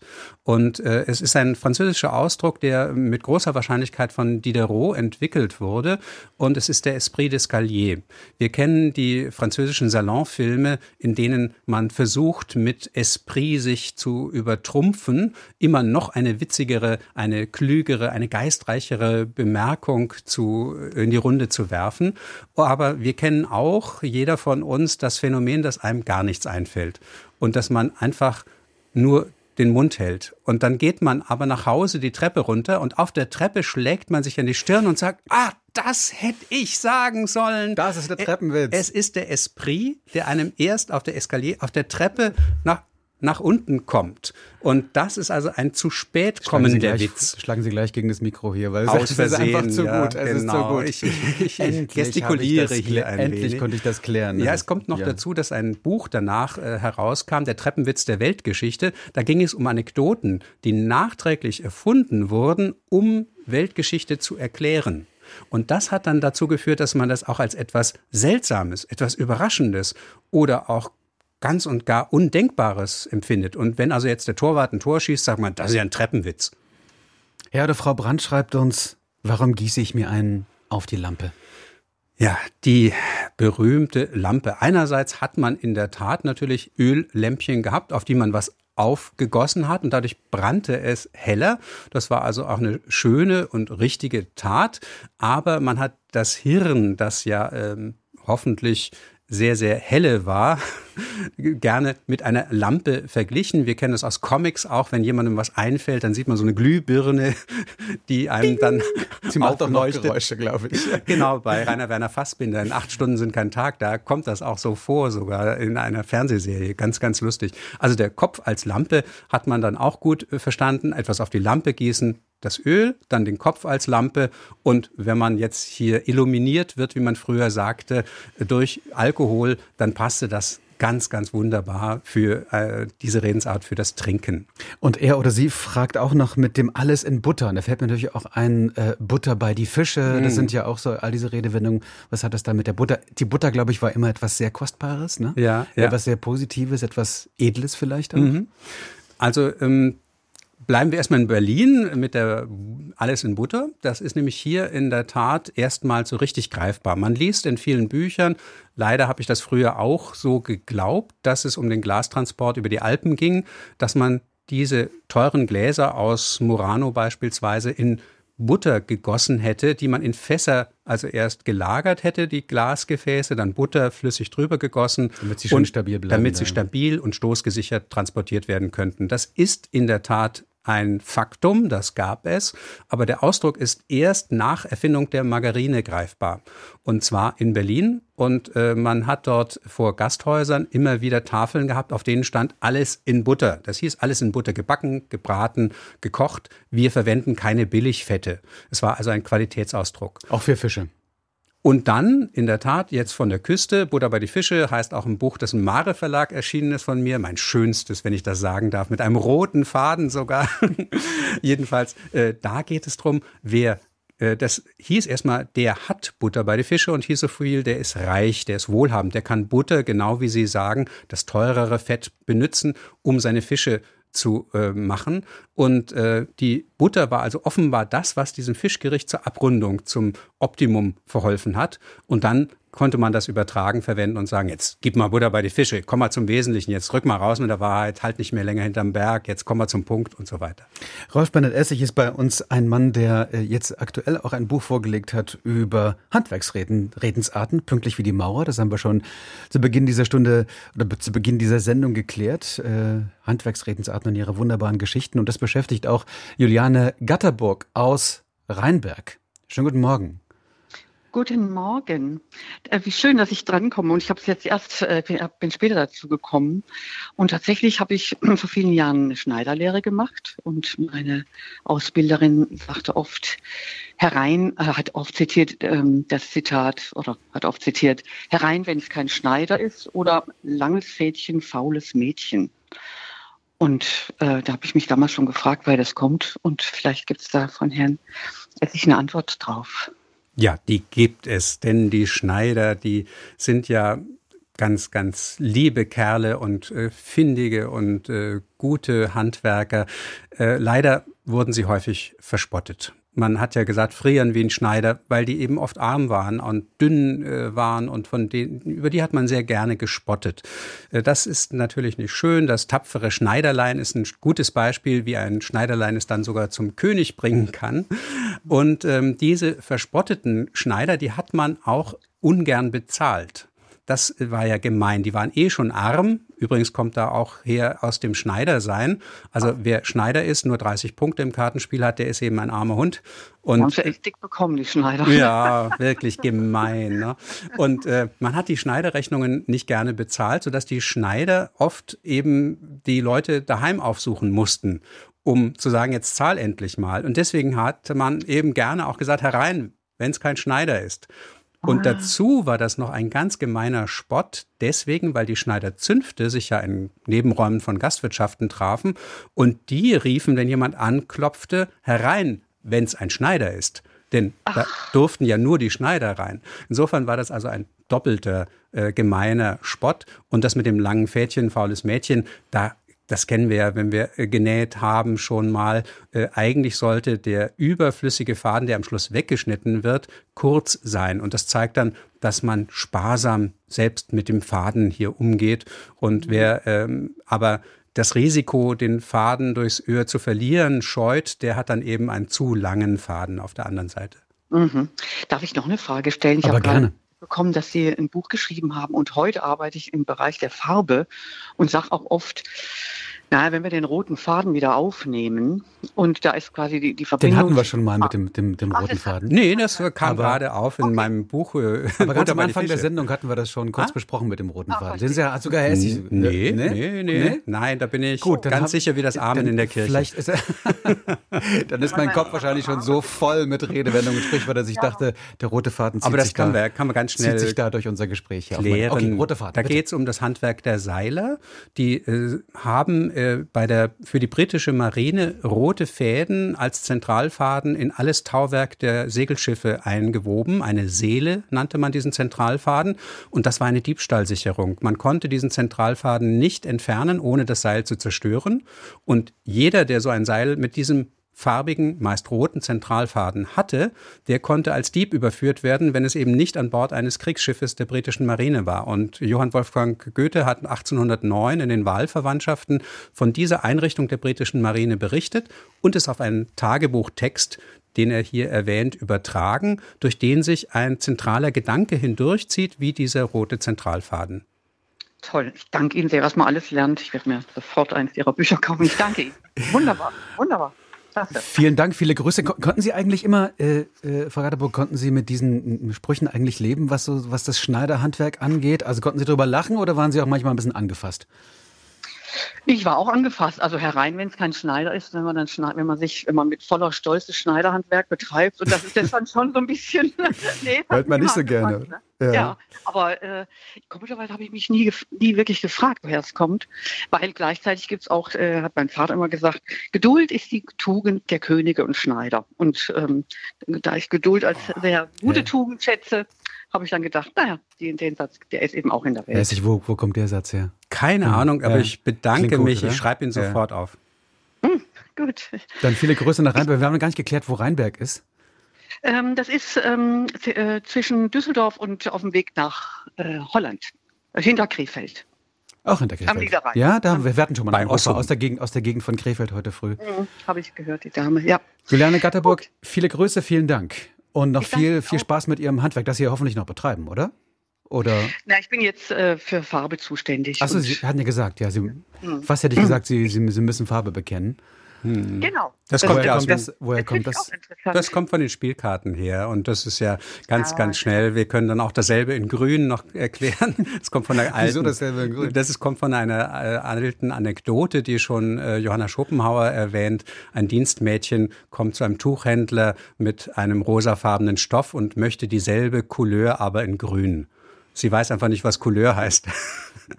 Und äh, diese kleine Scherzgeschichte, die also schon um 1800 bekannt war, die hat dafür gesorgt, alle Erklärungen, die man sonst im Netz findet, vom Opel Laubfrosch und so weiter, alles erfunden. Irre. Ja, gibt ja, die Farbe hat ja auch viel Rot sehen oder Gelb vor Neid und so. Also das, das ist ja oft das. Ja, da kann man so. sein blaues Wunder erleben. Ja. Ja, wir könnten noch stundenlang ja. so weitermachen. Bei anderer Gelegenheit tun wir das vielleicht doch. Ich danke Ihnen sehr. Ich Ihnen auch. Und Einen schönen Tag. Ebenso, ebenso. Und aus Bergisch Gladbach ruft an äh, Sabine Hox. Schönen guten Morgen oder guten Tag. Ja, guten Morgen. ähm, mir fiel ein Sprichwort ein, was äh, meine Mutter sehr gerne ähm, gesagt hat und leider ist sie schon verstorben. Die hat sowieso äh, immer unheimlich viele Sprichwörter ähm, gewusst und eins davon war eben, Kintengene Schnüss, aber La Paloma Flöte. Sehr schön, Frau Hox. Ganz, ganz toll. Das war jetzt, glaube ich, ein bisschen dialektal geprägt. Was, genau, das kommt auch vom Niederrhein. Helfen Sie mir, der, ja, okay, wollte ich gerade wissen. Ja, genau. Genau. Ähm, und zwar heißt es übersetzt, keine Zähne im Mund, aber La Paloma Flöten. Können Sie es nochmal niederrheinisch sagen, bitte? Das, das klang so schön. Ja, ich versuche es nochmal. Ich bin da auch nicht mehr so gut. Kintengene-Schnüss, aber La Paloma-Flöte. La Paloma habe ich jetzt noch verstanden. Mit dem Flöten habe ich es auch verstanden. Also Essig. Also keine Zähne im Mund, aber La Paloma-Pfeifen. Jetzt bin ich ja gespannt. La Paloma, da denken wir alten Menschen an Hans Albers. Und in der Tat, der hat dafür gesorgt, dass äh, dieses Lied, das zu dem meist äh, gecoverten der Welt gehört, äh, wahrscheinlich sogar das meist äh, gecoverte überhaupt ist, der hat das richtig bekannt und sprichwörtlich gemacht. Hans Albers spielt da ja so einen Kraftkerl von Seemann und äh, singt da dieses La Paloma mit Inbrunst großartig. Und äh, kurz darauf gab es dann eben diesen schönen Spruch, kein Arsch in der Hose, aber La Paloma pfeifen. Also, äh, Hans Albers als Kraftkerl, der hat natürlich einen Arsch in der Hose. Einen Arsch in der Hose haben heißt natürlich auch was man heute sagt, der hat die Eier dazu. Das kann der also richtig machen, der ist kraftvoll. Und wenn man aber den nicht hat und trotzdem so auftritt wie Hans Albers, dann macht man sich lächerlich. Und wenn man jetzt einen auf die Schnauze gekriegt hat und keine Zähne mehr im Mund und äh, trotzdem noch versucht, La Paloma zu flöten, dann macht man sich eben auch lächerlich. Es ist also ein ganz äh, interessanter, äh, eine interessante Variante dieses Spottspruches. Ja, und ich glaube, meine Mutter hat es noch anders interpretiert. Also so wie sie ihn angewendet hat, habe hm. ich das immer so verstanden, wenn man über seine Verhältnisse lebt. Mhm. Ja gut, aber das ist ja nicht selten so. Wir sagen ja auch oft, der Ton macht die Musik. Das heißt, mhm. die Bedeutung einer Redensart, die äh, macht manchmal, wenn man das in Lexika nachschlägt, eine halbe Seite aus. Ähm, in der Tat, nee, je nach Situation ist das anders, aber das ist jetzt auch äh, sehr schön. Also über seine Verhältnisse leben lerne ich als weitere Bedeutung dazu. Haben Sie das übernommen eigentlich von Ihrer Mutter oder ist es jetzt nur ein Zitat aus Ihrer Kindheit und Jugend? Mm, übernommen, also mir fällt das unheimlich oft ein, in, in vielen Situationen. Auch so. Mhm. Verwenden Sie es dann oder das denken würde Sie? Ich jetzt sagen, ja, aber eigentlich nur ähm, in der Familie. Also mhm. genau. Weil man dann nicht weiß, ob es wirklich äh, außerhalb verstanden wird, ne? Genau. Vielleicht. Sabine Hoxberger Schlagbach, ich danke Ihnen sehr für diesen Anruf. Vielen Dank für die Sendung. Sehr gerne. Und wie gesagt, jederzeit auch nachhörbar unter deutschlandfunkkultur.de. Also, plaudern aus dem Nähkästchen, so haben wir diese Sendung genannt. Die schönsten Redensarten und woher sie kommen. Wie wir sie benutzen, wie sie sich verändern. Das ist unser Thema mit Rolf Bernhard Essig, dem Germanisten und Autor. Und wir haben ja schon gesprochen über ich sag mal, eine gewisse Internationalität von Sprichwörtern und Redensarten. Nicht alles kann man übersetzen, nicht alles ist äh, außerhalb Deutschlands verständlich, auch wenn man es vielleicht irgendwie versucht zu übersetzen. Nicht alles ist logisch. Ähm, und dann haben wir auch darüber gesprochen, äh, dass eben viele Sprichwörter und Redensarten durchaus auch mit äh, anderen Sprachen zu tun haben, eingedeutscht worden sind, neu entwickelt worden sind, äh, umgeformt worden sind. Aber es gibt auch Menschen wie zum Beispiel Marco Ivroni, der uns hier schreibt, der sich, glaube ich, ein bisschen ärgert über eine besti einen bestimmten Begriff, der im Deutschen weit verbreitet ist, nämlich Picobello. Er schreibt hier, Marco Ivroni, in Italien kennt kein Mensch die Redewendung Picobello. Ich als Italiener ärgere mich lange Zeit, jetzt nicht mehr. Er schreibt ein, Smiley-Satz noch dahinter. Woher kommt bitte diese Redewendung der Deutschen? Also erstmal, wir haben eine große Liebe zum Italienischen und das führt dann natürlich dazu, dass wir immer mal wieder italienische Begriffe verwenden. Wir verwenden ja auch zum Beispiel die Steigerungsform Issimo in ganz, ganz vielen Verbindungen. Äh, da ist sicher Alfred Biolek äh, einer der Hauptschuldigen, der Alfredissimo äh, erfand. Das ist ja auch eigentlich kein sinnvolles Wort, aber es zeigt die Liebe zu Italien, die wir alle haben. Äh, wir kennen den Ausdruck Peak fein sein und äh, den hat man dann eben italienisiert. Bello ist ja schön und Peak ist in dem Sinn auch schön und, und toll und äh, das hat man dann eben in so ein Pseudo-Italienisch gebracht. Es gab vorher auch das Pseudo-Latein übrigens, das man gerne verwendet hat. Pauschal, pauschalieren kommt zum Beispiel auch eigentlich von in Pausch und Bogen, ist eigentlich ein deutsches Wort. Oder also in Pausch und Bausch, ja, je nachdem, Pi und B. Genau, genau. Mhm. Oder in, in Schwulitäten geraten, das war eigentlich ein Studentenulk, in Schwulibus hieß das dann. Also äh, das gab es schon mit Latein, jetzt eben mit Italienisch. Auch bei Alles Paletti, das ist auch nicht Italienisch, das kommt eigentlich aus dem jiddisch-hebräischen Zusammenhang, aber das Fiasco, das kommt aus dem Italienischen, das heißt ja Flasche und Opernsängern, die ganz schrecklich sangen, den hängte man Flaschen um und man rief dann Fiasco, Fiasco, hat auch mit den Glasbläsern zu tun, wenn die ein schönes Glasstück nicht blasen konnten, dann mussten sie am Schluss eine Flasche wenigstens draus machen. Dann riefen die umstehenden Glasbläser Fiasco und er musste sie frei halten. Also das also, ist wenigstens wirklich italienisch. Liebe Signora Everoni, bitte haben Sie Nachsicht mit den Deutschen und Ihren zum Teil seltsamen Redewendungen. Picobello hätten wir jetzt also auch geklärt. Anja Walter schreibt uns, woher kommt es zieht wie Hechtsuppe? Da findet man sehr, sehr häufig eine jiddisch-hebräische Formel, Hechsuppe, heiße Windsbraut, starker Sturm. Ich hatte für Duden das Jiddisch-Wörterbuch mit zu bearbeiten als Beiträger und äh, konnte mit Simon Neuberg von der Uni Trier sprechen, der als der führende Jiddist mir manchen Zahn gezogen hat und leider auch jetzt diesen. Hechsuppe gibt es in dieser Form überhaupt nicht im Hebräischen. Es ist keine sinnvolle Sache. Im Jiddischen er findet äh, überhaupt keinerlei Quellen und ich bin dem Ganzen dann nochmal auf den Grund gegangen und äh, es gibt im 19. Jahrhundert den Ausdruck, es zieht wie Fischsuppe. Und das hat man von Ruten gesagt, mit denen man Kinder schlug. Die haben ja auch einen richtigen Zug gehabt, wenn sie gut waren zum Prügeln. Und dann sagt man, die Rute, die zieht wie Fischsuppe. Mhm. Fischsuppe muss Kein ja ziehen, damit mhm. sich der Geschmack des mhm. Fisches schön diesem Sud ja. äh, anverwandelt. Und insofern war das erstmal ein böser Scherz. Und innerhalb der Fische ist der tolle Hecht der Hecht. Also hat man dann hm. diese Steigerungsformel entwickelt. Es zieht sogar wie Hechtsuppe und das dann auf den Luftzug übertragen, der durch undichte Türen und Fenster zieht. Bleiben wir noch bei den Tieren. Wir hatten ja vorhin schon auch mit Mein Name ist Hase, hatten wir auch schon geklärt. Übrigens, äh, falls Sie das genauer wissen wollen, einfach nachhören unsere Sendung deutschlandfunkkultur.de. Da klären wir äh, auch, äh, das haben wir zu Beginn der Sendung schon gemacht, wo das herkommt mit dem Mein Name ist Hase. Katrin Roller schreibt uns hier per E-Mail, mir schwant etwas. Warum schwant jemandem etwas? Ganz spannende Geschichte, weil wahrscheinlich auch hier wieder zwei Dinge zusammenkommen. Einerseits ganz schlicht das alte Deutsch. Es warnt mir. Es wähnet mir, kennen wir aus alten Märchen vielleicht auch noch. Wähnen heißt so viel wie vorausahnen. Und wenn man es warnet, etwas normal im Fluss ausspricht, es warnt mir, dann hat man den Zwan. Und Zwan ist im Mittelhochdeutschen der Schwan. Also durch das normale Sprechen, es warnet mir, es scheint mir so zu kommen, äh, ich ahne es so voraus, könnte einfach dass es schwant mir entstanden sein. Gleichzeitig ist aber seit der Antike der Schwan als ein prophezeiungsbegabtes Tier bekannt, sind Vögel des Apoll unter anderem, die sogar ihre eigene Todesstunde vorausahnen sollen.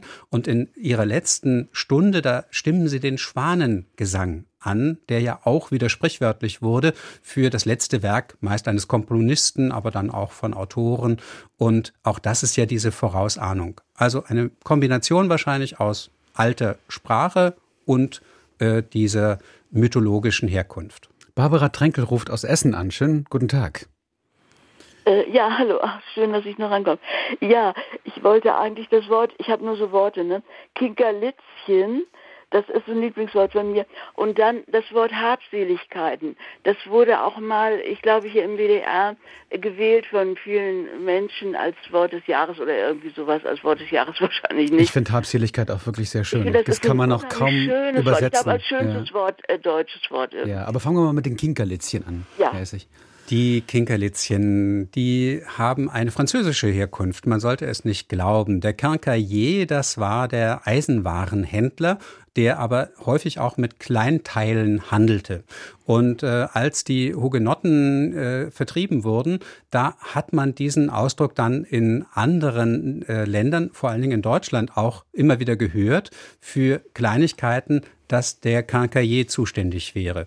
Und gerade der Berliner, der ist ja bekannt dafür, dass er solche Wörter durch den Fleischwolf der Umgangssprache dreht. Und er hat aus dem Quincaillier dann die Kinker gemacht. Das waren also die Kleinigkeiten. Jetzt hat er aber irgendwann gedacht, naja, die Kleinigkeiten, die kann man doch noch ein bisschen kleiner machen. Litz ist eine alte Verkleinerungsnachsilbe. Die ist heute nicht mehr gebräuchlich, aber Litz hieß so viel wie ist eben eine Verkleinerungsform. Kinkerlitz war also die kleinen Kleinigkeiten. Ja. Und äh, als man Litz als Verkleinerungsform nicht mehr verstand, da hat man gedacht, naja, die sind so klein, das sind ja Chen. Dann hat man also ja. zu der Verkleinerungsnachsilbe eine zweite gefügt und so waren die Kinkerlitzchen dann noch, noch, noch viel kleiner. Das ja. sind jeweils ganz, ganz sicher nicht die Habseligkeiten, weil die sind ja die Dinge, die einem eben ganz nah sind, die einem wichtig sind, auf die man nicht verzichten kann ja. oder will, ne? die man bei einer Flucht zum Beispiel mitnehmen ja, ja. muss, geradezu, weil sie einem einfach so viel bedeuten. Hm. Was hat es damit auf sich? Da ist, ist da Seele mit drin? Haben und Seele? Also das ist sicher drin, aber da greife ich zu meinem Lieblingssprichwort aus dem Talmud, lehre deine Zunge zu sagen. Ich weiß nicht. Aber es gibt im Netz äh, eine wunderbare Seite dwds.de dwds.de und äh, da findet man äh, den Aufschluss über die Herkunft fast aller Wörter. Auch das Grimmsche Wörterbuch ist dabei. Also in diesem Fall kann ich bei Einzelwörtern äh, leider nichts sagen, da muss ich die Waffen strecken. Aber es bleibt ein wunderschönes Wort. Ja, Aber eben, das ist einfach die hm. Schönheit von dem Wort. Ja. Ich habe noch eins, auf den Strich gehen. Da habe ich mal gelesen, also weil ich mich auch ein bisschen Vogelkunde, dass das von diesen Strichvögeln, dass da zumindest ein Zusammenhang besteht. In der Tat äh, ist das eine der wichtigen Erklärungen, der sogenannte Schnepfenstrich vor allem, der äh, Strich, in dem die männlichen Schnepfen bei der Balz sich bewegen, um die Weibchen zu imponieren. Äh, das hatte man damit verbunden, aber es ist äh, zweitens auch äh, aus dem österreichischen ähm, Bereich vor allen Dingen als Abgrenzung der Prostituiertenbereiche auch gewöhnlich verwendet worden. Barbara Tränkle in Essen, Dankeschön, viele Grüße und wir könnten hier noch stundenlang weiterreden über den wirklich unfassbaren Reichtum der Sprache mit all ihren Redewendungen und Sprichwörtern. Ich verweise gerne auf die vielen Bücher, die Rolf Bernhard Essig geschrieben hat. Ich verweise auf unsere Internetseite deutschlandfunkkultur.de. Da kann man die Sendung nochmal nachhören. Übrigens auch ältere Sendungen mit Ihnen sind da auch noch zu finden in der Audiothek. Ansonsten äh, eine Ausstellung wird es von Ihnen geben im Museum für Kommunikation in Frankfurt am Main, hatten Sie gesagt. Ne? Genau, die Oder wird ab 15. Februar in Berlin im in Berlin, Museum für Kommunikation da wird sie auch noch zu sehen, zu sehen sein. sein. Ab ja. 15. Februar. Ich danke Ihnen sehr, dass Sie bei uns waren, dass Sie aus dem Nähkästchen mit uns geplaudert haben. Aber jetzt ist alles Essig. Ja. es war mir eine große Freude. Wie gesagt, alles gerne auch nachhören und ein paar von den sehr, sehr vielen E-Mails, die versucht Rolf Bernhard Essig auch noch im Nachhinein zu beantworten.